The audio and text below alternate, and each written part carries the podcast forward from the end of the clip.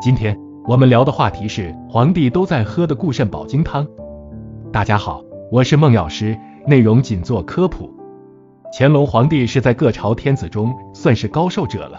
当然，大家也会想，天子可都是锦衣玉食，为什么乾隆大帝就可以长寿呢？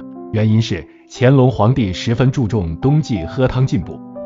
冬季寒风凛冽，万物蛰伏，大自然中阳气潜藏，阴气旺盛，因此冬季养生要从养阴藏阳着手，潜藏阳气，养护阴精，所以要注意补肾。乾隆爱喝汤，御厨将各种药材按比例配比后研磨，同牛肚一起放入锅内汲取养分，共煮六个时辰，熬制成汤。传说此汤可以延缓衰老，滋阴壮阳。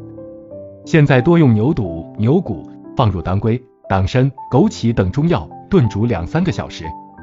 现在我们用《本草纲目》中的知识来分析一下这道汤品。牛肉安中益气、养脾胃，当归、党参可以补充气血，枸杞是滋肝益肾的佳品。这样慢炖出来的汤，不管是药效成分还是营养成分，都溶解在汤里，容易吸收，尤其适合脾胃功能不好的老年男性。冬天气候干燥。汤既有营养，还能补水。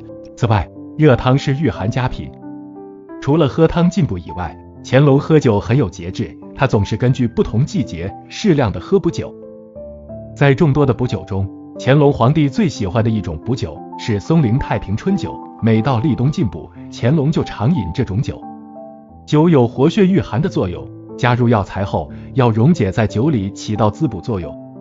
另外，药酒是药，不是酒。如果把中药放进酒里再喝，这就是药，是一种中成药制剂，所以要根据自己的体质对症喝药酒，并且控制酒量。乾隆的长寿还在于他用药饵补养，清宫药养之品首重人参，人参可以大补元气，补脾益肺，生津止渴和益智安神。乾隆进补人参，每天不超过三克，从五十岁以后不断的吃。方法是人参切成片放在嘴里含着，这样不仅进药均匀，而且还能促进消化液的分泌，帮助消化。以上是乾隆皇帝的养生良方。现在的生活水平提高了，普通百姓像过去的皇帝一样养生也不是什么难事了。我们在自己家中的厨房就可以做出古时皇帝才能享受的美味汤品。此外，冬季排汗较少，因此冬季养生不宜吃太咸的食物，多吃新鲜蔬菜和水果。可有效补充维生素。